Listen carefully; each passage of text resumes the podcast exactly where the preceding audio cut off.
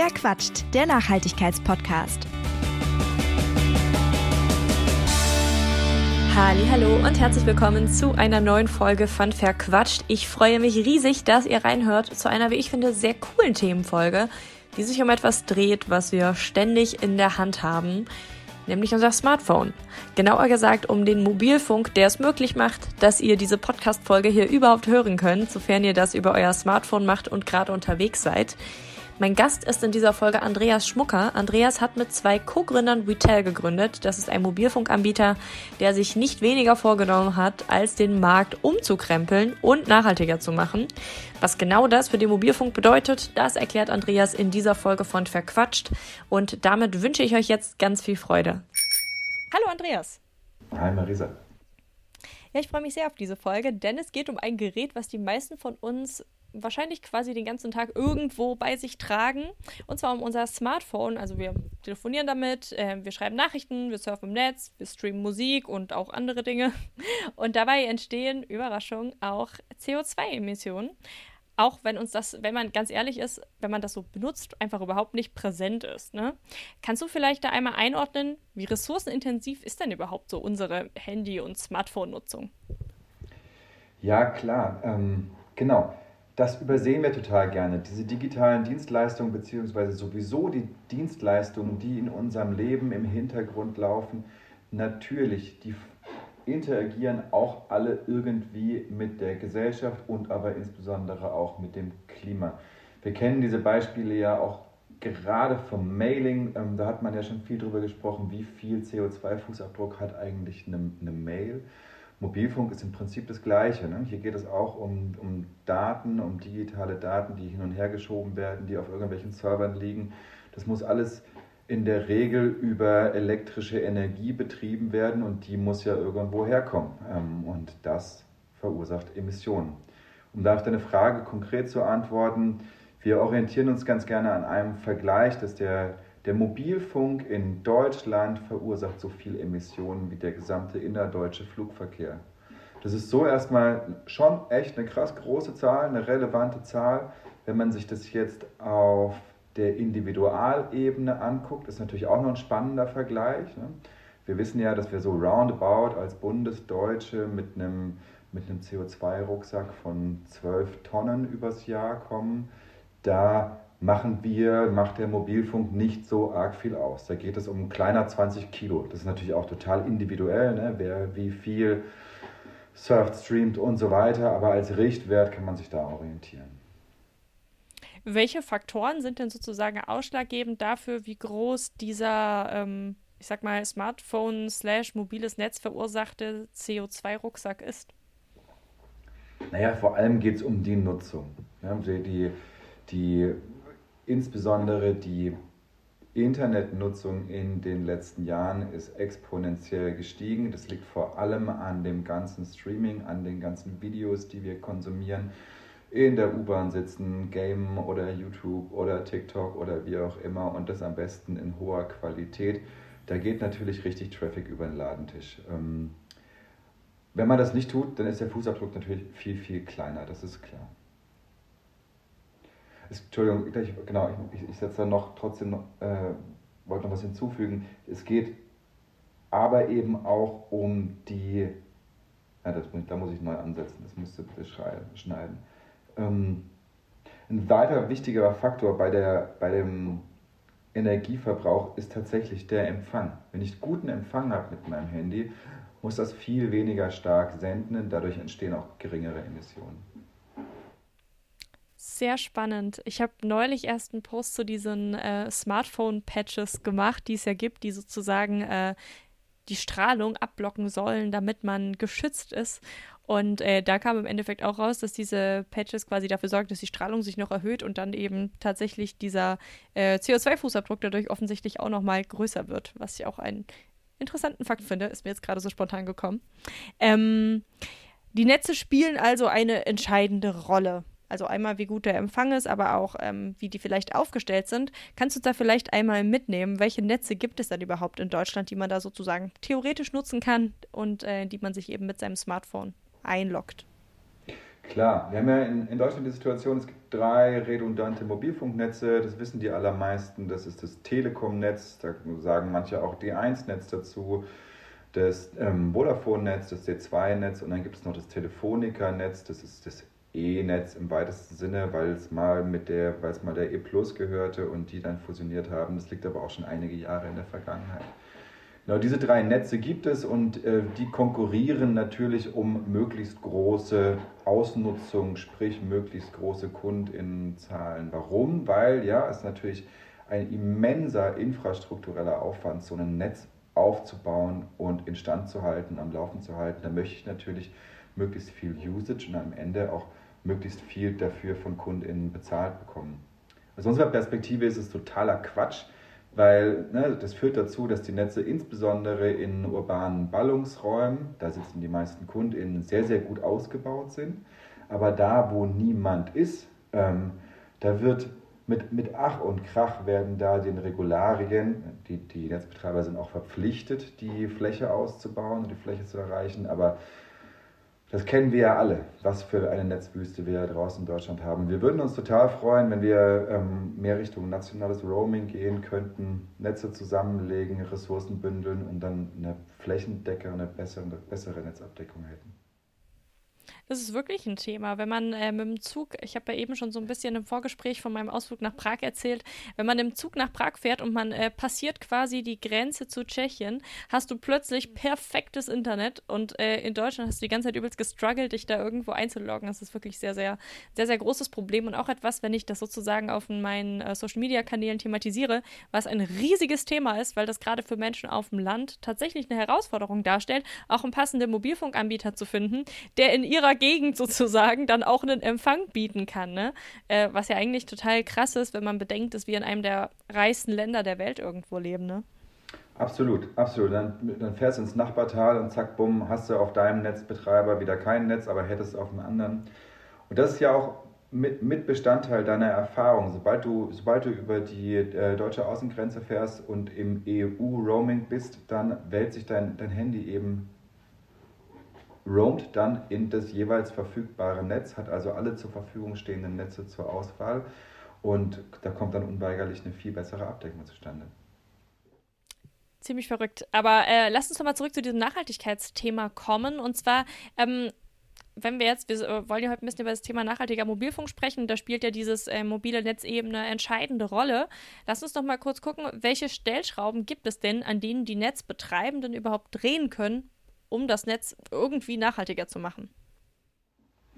Klar, also zum einen ist natürlich die Technologie an sich, die Effizienz der Technologie an sich. Ähm, wie, wie wird gefunkt, wie werden Datenpakete verpackt, da ist einiges möglich. Ne? Mit welchen Funkstandards, mit welchen äh, Technologiestandards wird gearbeitet. Wir haben ja alle mitbekommen, wir, wir gehen ja jetzt von dem 4G, also der vierten Netzgeneration, auf die fünfte Netzgeneration. Da passiert wirklich viel in der Art und Weise, wie die Geräte miteinander kommunizieren. Es braucht einen viel, viel intensiveren, flächendeckenden Antennenausbau. Es wird allerdings über viel kürzere Distanzen ähm, gefunkt. Und gerade Distanzen sind, in, sind im Bereich von Netzen von elektromagnetischen Verbindungen eine total relevante Größe, was den Energiebedarf angeht. Hier sind deutliche Emissionsreduktionen möglich durch diesen neuen Standard. Die werden nur leider aufgefressen dadurch, dass man auch von einer viel, viel größeren Usage ausgeht. Ja, also grundsätzlich eigentlich super coole Entwicklung. Auf der anderen Seite ähm, entsteht dadurch beziehungsweise entsteht dadurch, wird dieser, wird, dieses, wird dieser Netzausbau auch insbesondere dafür umgesetzt, um mehr Usage zuzulassen. Ähm, und dann geht es am Ende ganz viel um die Art und Weise, wie betrieben wird. Also wie, mit welcher Energie werden diese Netze versorgt. Die Server, die Antennen, alles das braucht Strom.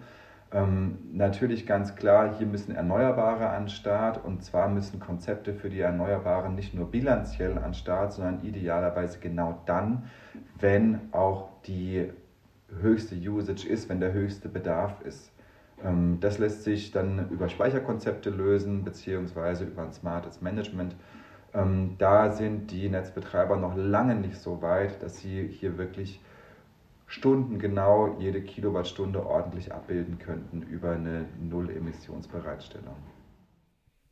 Spannend deshalb, weil ja die ganzen Anbieter eigentlich damit werben, dass sie alles jetzt mit 100% Ökostrom machen, oder?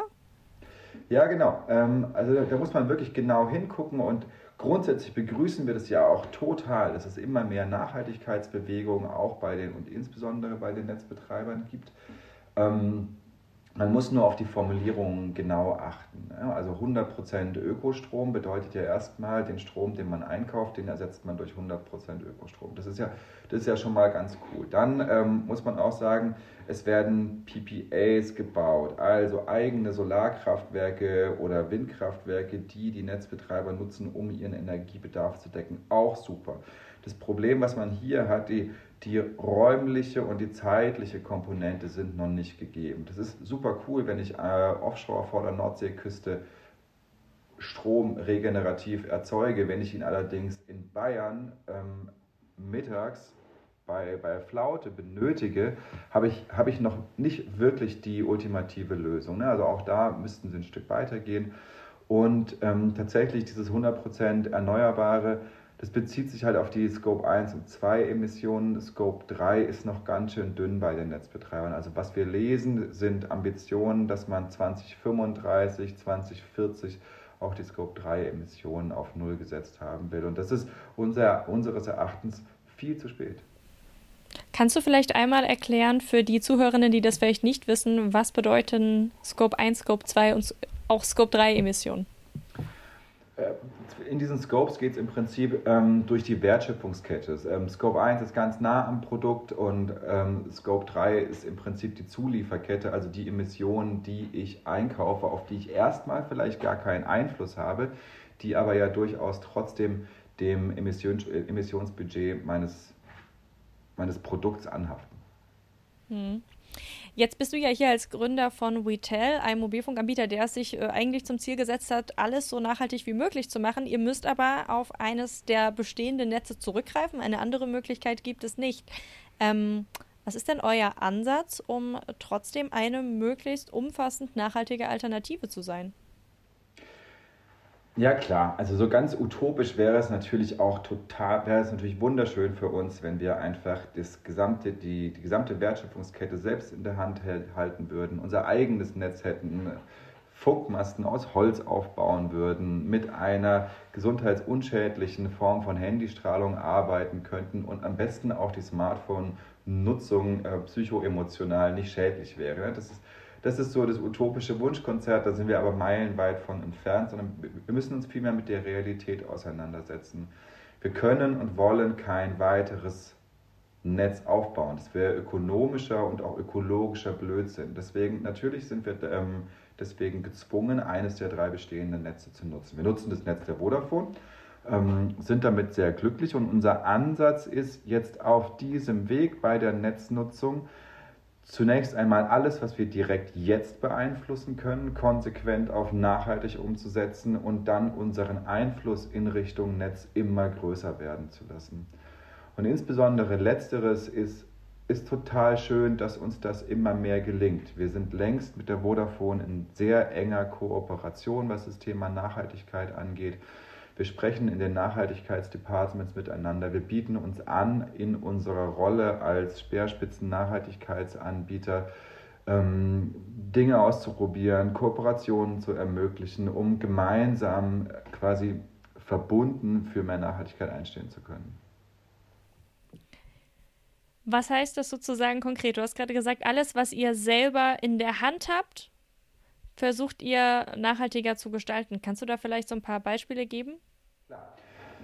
Ähm, jegliche Emissionen, die wir vermeiden können, vermeiden wir. Das fängt zum Beispiel bei dem Betrieb unserer eigenen Server an. Die laufen natürlich auf Ökostrom. Ähm, Mobilfunk ist ein, ist ein Marketingprodukt. Marketing kann wahnsinnig emissionsreich sein, wenn man an die ganze Außenwerbung denkt, ne? Print oder diese Flimmerscreens, die überall rumlaufen.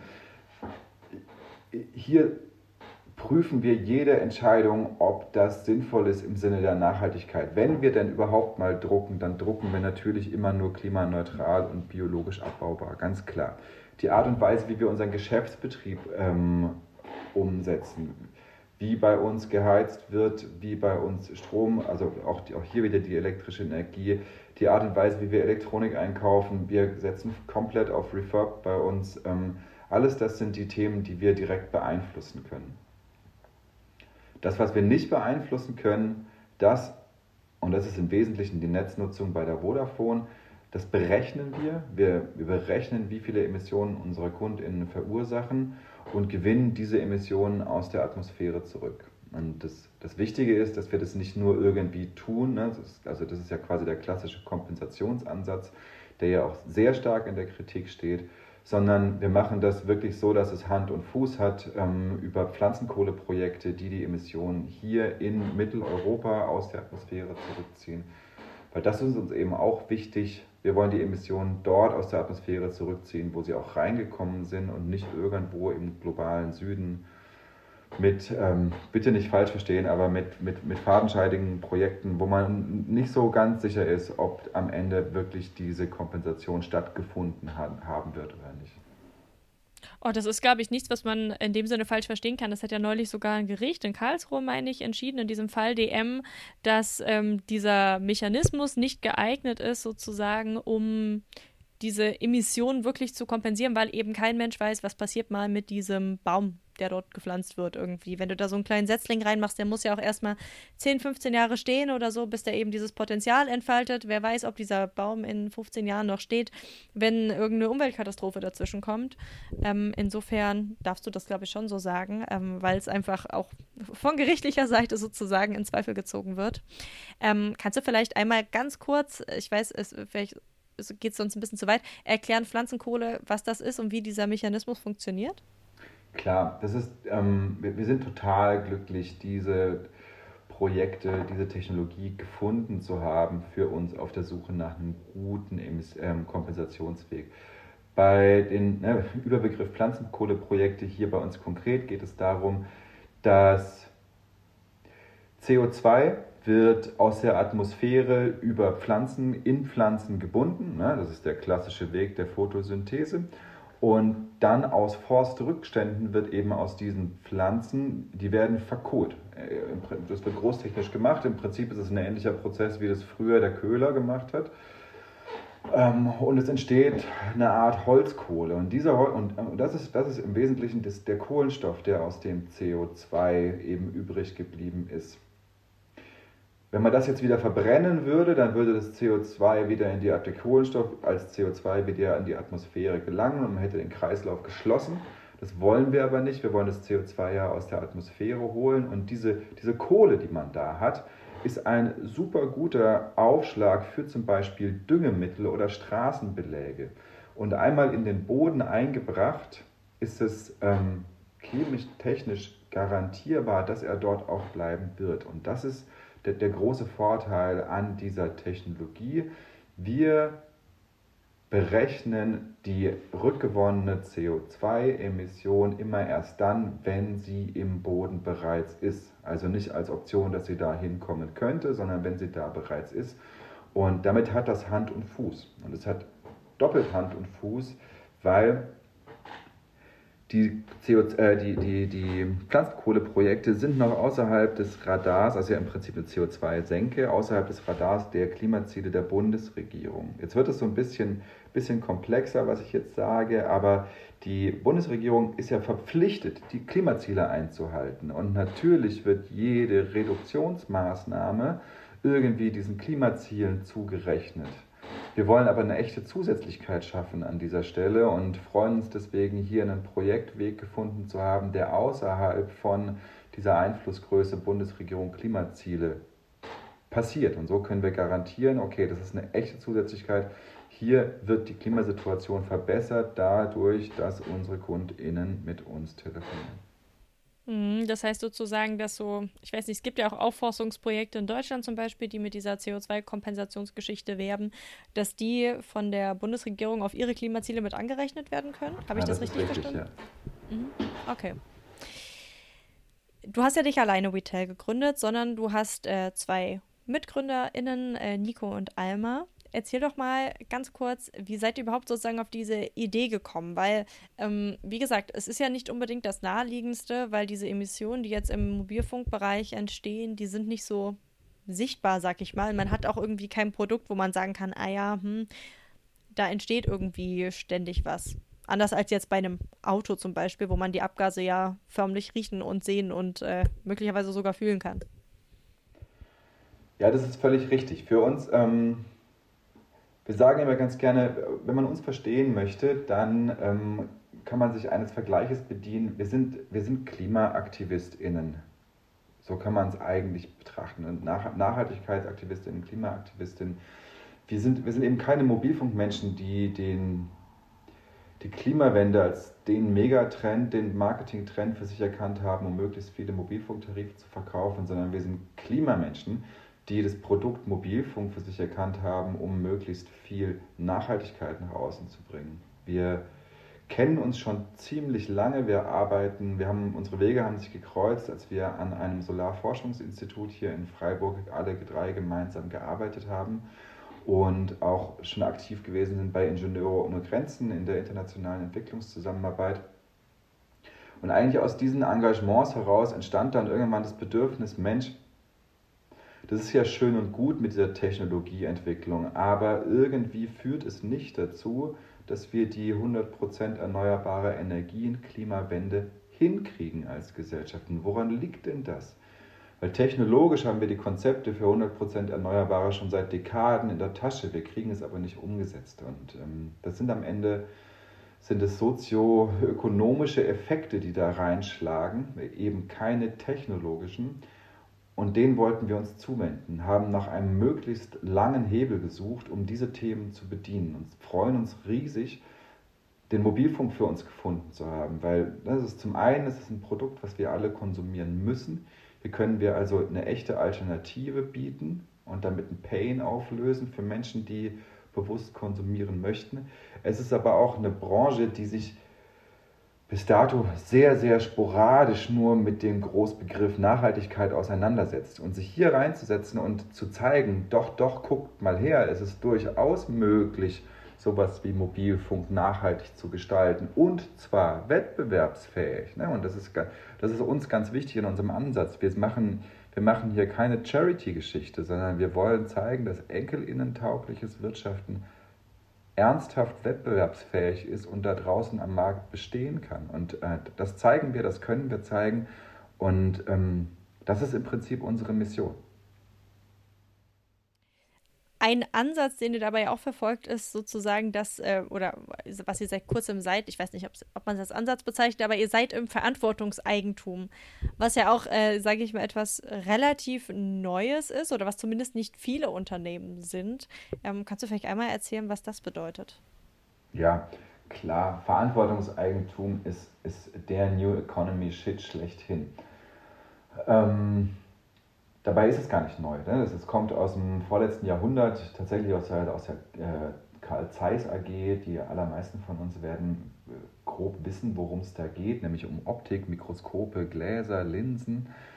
Ähm, Im Wesentlichen geht es beim Verantwortungseigentum darum, dass es eine Rechtsformstruktur gibt. In der Regel wird es über Stiftungen gelöst in Deutschland, die verhindert, dass das Unternehmen zum Spekulationsspielball wird, zum Spekulationsobjekt wird, sprich an irgendwie verkauft werden kann, ausgeschlachtet werden kann, Rendite rausgezogen werden kann, weiterverkauft und so weiter und so fort, bis am Ende des Tages von den Unternehmenswerten, also Inhalten von dem, was das Unternehmen geschaffen hat, kaum noch was übrig ist, außer irgendwie eine leere Hülle und einen Namen. Die das Thema Verantwortungseigentum genießt momentan gerade ganz großen Aufwand. Ich würde mal Aufwind, ich würde mal sagen, seit den letzten 15 Jahren geht dann ein Ruck durch, ähm, durch, die, durch das deutsche Unternehmerinnentum. In den skandinavischen Ländern ist es schon deutlich verbreiteter. Und eine Entität, die man da auf jeden Fall nennen muss, ist die Purpose Stiftung, die nämlich ermöglicht, für Unternehmen, die eben kein eigenes Stiftungskonzept auf die Beine stellen wollen, um selbst ins Verantwortungseigentum zu kommen, mit der Purpose, Purpose Stiftung gemeinsam über quasi Stiftungen as a Service ins Verantwortungseigentum zu kommen. Und so haben wir das auch gemacht. Retail ist jetzt im Verantwortungseigentum, ist damit auf eh und je unverkäuflich. Es können nie Gewinne privatisiert werden und Entscheidungen über das Unternehmen müssen immer aus dem Unternehmen heraus getroffen werden. warum ist denn das so wichtig? Das muss man irgendwie abgrenzen. Normalerweise ist es da draußen so, dass die Entscheidungen von den Leuten getroffen werden, denen das Unternehmen gehört, sprich die Geld da reingesteckt haben. Und diese Menschen haben in der Regel vor allem ein monetäres Interesse, nämlich das Geld, was sie reingesteckt haben, möglichst zu mehren und größer wieder rauszuholen. Die Werte, um die es einem Unternehmen geht, die kommen dann frühestens an Stelle 2. Und genau das drehen wir eben über dieses Verantwortungseigentumskonzept um. Und warum ist es für Retail so wichtig? Naja, ich hatte es ja vorhin schon gesagt, bei Retail geht es im Wesentlichen um Werte. Gegründet wurde Retail aus einer, aus einer Werteperspektive. Wir haben Ideale. Und diese Ideale, die, die, die halten wir sehr hoch, die kommunizieren wir und die versprechen wir auch unseren KundInnen. Aber wie soll KundInnen denn sicher sein, dass wir unser Versprechen halten?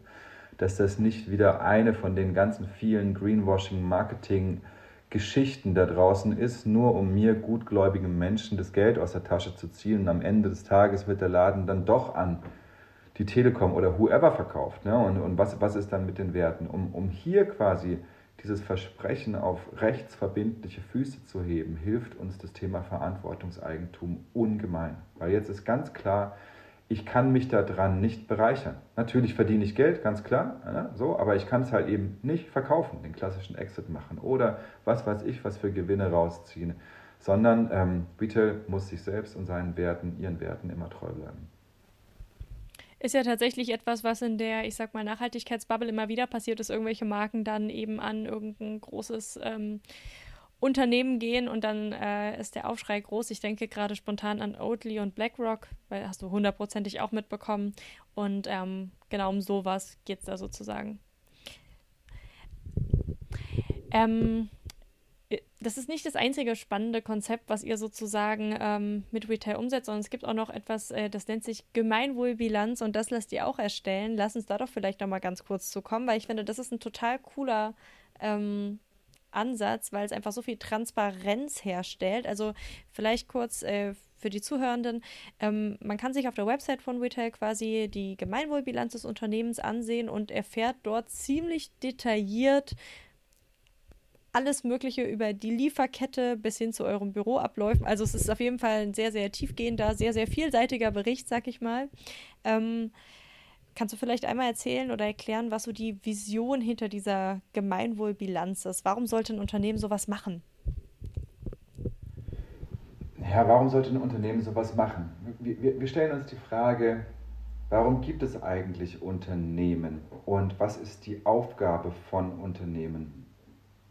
Ist es die, den Geldbeutel der BesitzerInnen möglichst groß und voll werden zu lassen? Bestimmt nicht, da brauchen wir nicht lange drüber nachdenken, sondern Unternehmen sind ja dafür da, um uns zu dienen, um uns irgendwie etwas einfacher zu machen, uns zu unterstützen. Und zwar die Leute, die dort arbeiten, für die sollen ordentliche Arbeitsplätze geschafft werden. Das Produkt, was produziert wird, soll irgendwie unser Leben erleichtern, uns unterstützen und das bitte auf eine Art und Weise, das Gesamtkonstrukt, dass es am Ende der Gesellschaft, der Umwelt, der Natur dienlich ist und nicht hinderlich ist im Sinne von Klimaverschmutzung. Und wenn man das jetzt alles zusammenkehrt, dann kommt man auf den Begriff Gemeinwohl. Und eigentlich würde man sagen, naja, ist ja klar, also da braucht man dann nicht groß drüber reden, aber es ist tatsächlich gar nicht klar. Normalerweise in unserem Wirtschaftssystem werden Unternehmen nach ihrem wirtschaftlichen, nach ihrem monetären Erfolg bewertet, bilanziert und eben nicht nach ihrem Gemeinwohlerfolg. Die Gemeinwohlökonomiebewegung hat sich dann die Mühe gemacht, mal aufzuschreiben, was, was sind eigentlich Kriterien, die dem Gemeinwohl dienen und daraus eine Bewertungsmatrix erarbeitet, kann man sich alles im Internet angucken, ist auch relativ ähm, Ist ein super komplexes System, das allerdings relativ einfach verständlich dargestellt ist. Das ist cool. Und wir haben uns eben bewerten lassen, bilanzieren lassen nach dieser Gemeinwohlökonomie-Matrix. Und das ist total schön, weil daraus dann direkt ein, du sagst es selbst gesagt, ein, ein, ein sehr transparentes Bild eines Unternehmens entsteht, welches vergleichbar ist, weil ähm, andere Unternehmen eben auch im Sinne dieser Gemeinwohlökonomie Bilanzierungsmatrix betrachtet worden sind. Das funktioniert auch ähm, alles belastbar. Wir sind extern auditiert worden. Das heißt, es gibt da auch eine gewisse, ein gewisses Kontroll, eine gewisse Kontrollinstanz, die das belastbar darstellen kann. Und am Ende des Tages erhält man eben einen, einen umfangreichen Bericht mit einer, mit einer Bilanzmatrix und einer Punktezahl und die kann man vergleichen. Und das ist ähm, total schön, weil je mehr Unternehmen sich hier aufmachen, umso besser kann man, kann man ein Gefühl dafür ermitteln, okay, wer gibt sich da eigentlich Mühe da draußen, das Thema Gemeinwohl auch mit auf die Agenda zu bringen, auf den Schirm zu holen und ähm, ja, kann sich im Prinzip seine Lieferketten auch entsprechend aufbauen. Ich glaube, jetzt haben wir sehr, sehr viel auch natürlich darüber gesprochen, was ihr sozusagen richtig macht und wo es schon sehr, sehr gut läuft. So ein Gemeinwohlbericht zeigt natürlich auch die Lücken auf oder ich sag mal, gibt einem auch vielleicht als Unternehmen Arbeitsaufträge mit, sag ich mal. Wo läuft es denn bei euch, wenn du jetzt so an euren letzten Gemeinwohlbericht zurückdenkst, wo läuft es da noch nicht so gut oder wo seht ihr dann auch Ansätze, um eben etwas vielleicht noch besser zu machen? Naja, mal unabhängig vom Gemeinwohlbericht, die, also was man ja immer wieder sich klar machen muss, Mobilfunk an sich ist halt einfach kein nachhaltiges Produkt. Ne? Also das, und, das, und diesen Eindruck wollen wir auch überhaupt nicht erwecken. Ähm, es, ist, es ist auf der einen Seite ist es die Klimainteraktion, auf der anderen Seite ist es aber auch oh mein Gott, was da draußen alles an psychischen, sozialen Schäden entsteht durch das Thema Mobilfunk. Man muss nur einmal in die U-Bahn gehen und sich die Menschen angucken, die dort sind. Also das, das fängt bei der Körperhaltung an und hört bei der Interaktion der Menschen miteinander auf. Das ist, das ist total schräg. Ne? Und, ähm, und trotzdem setzen wir uns auf dieses Produkt und, und, und weil wir sagen, ja klar, ne, es, Natürlich ist Mobilfunk für die, für die mobile Kommunikation total wichtig. Ähm, wir übertreiben es als Gesellschaft aber total und es wäre teilweise wirklich besser, es zu lassen. Ähm, wir, wir wollen genau da rangehen und gucken, gucken, dass man das eben so nachhaltig wie möglich gestaltet und auch so gesund wie möglich. Und dann, was uns natürlich ähm, wo, wo, wir uns freuen würden, wenn wir größeren Einfluss hätten, ist eben die Lieferkette. Wir, wir, wir wären gern viel näher dran an der Art und Weise, wie die Netze betrieben werden, wie Entscheidungen über den Netzbetrieb gefällt werden. Und zwar nicht nur aus der Klimaperspektive, sondern eben auch aus der Datenschutzperspektive oder auch aus der Fragestellung, wie aus der Fairness, Transparenz Fragestellung, wie werden eigentlich Tarife designt? Ähm, Stichwort 24 Monatsläufer, Einmonatsläufer, Kündigungsfristen, äh, Wechselhemmnisse, all das. Ähm, da sind wir schon wahnsinnig gut und differenzieren uns super krass vom Wettbewerb, aber wir werden natürlich gerne noch viel, viel besser. Mhm. Vielleicht ganz zum Schluss, was sind denn so die, ich weiß nicht, zwei, drei Sachen, die passieren müssten, dass du sagst, okay, und jetzt kann ich erstmal mich zurücklehnen und sagen, hey, auf die Schulter geklopft, wir haben wirklich diese Branche richtig krass verändert. Ich glaube, das kann ich jetzt schon. Ähm, ich, ich, ich glaube, das kann ich jetzt schon. Wir haben, wir haben 20.000 KundInnen. Das klingt erstmal mega groß, aber bei einem Mobilfunkmarkt in Deutschland mit ähm, 140 Millionen aktiven SIM-Karten ist es verschwindend gering.